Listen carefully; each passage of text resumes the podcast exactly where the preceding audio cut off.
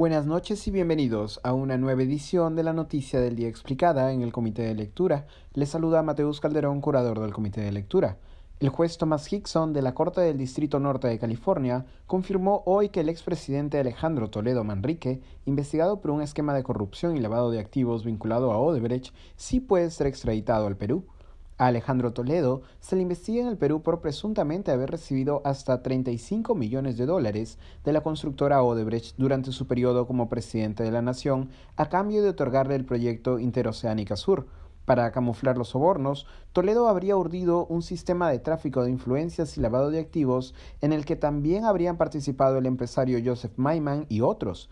En julio del 2019, Toledo fue arrestado en los Estados Unidos después de que se emitiera un pedido de extradición en su contra.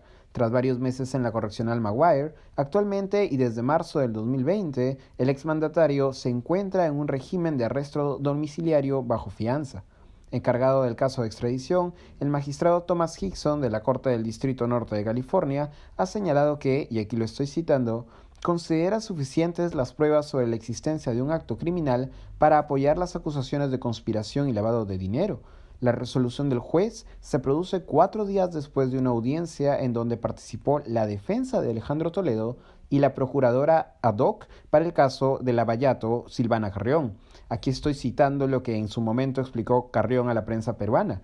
El juez de California no evalúa la responsabilidad penal del señor Toledo, es para que evalúe si los hechos y evidencias que se han presentado el Estado peruano a través de la Fiscalía Americana son suficientes para generar una causa probable y pueda ser procesado y juzgado en el Perú. La defensa de Toledo, en las audiencias, por su parte, buscó atacar a dos testigos principales del caso, indicando presuntas inconsistencias en sus versiones. Tras la resolución del juez, Toledo tiene varias cartas por jugar todavía. El caso deja de ser materia judicial por ahora y entra en el terreno político, pues dependerá del secretario de Estado estadounidense Anthony Blinken aprobar o no la extradición del expresidente peruano. Toledo también podría tentar un habeas corpus, ya sea buscando retrasar el proceso o argumentando que se ha violado alguno de sus derechos constitucionales.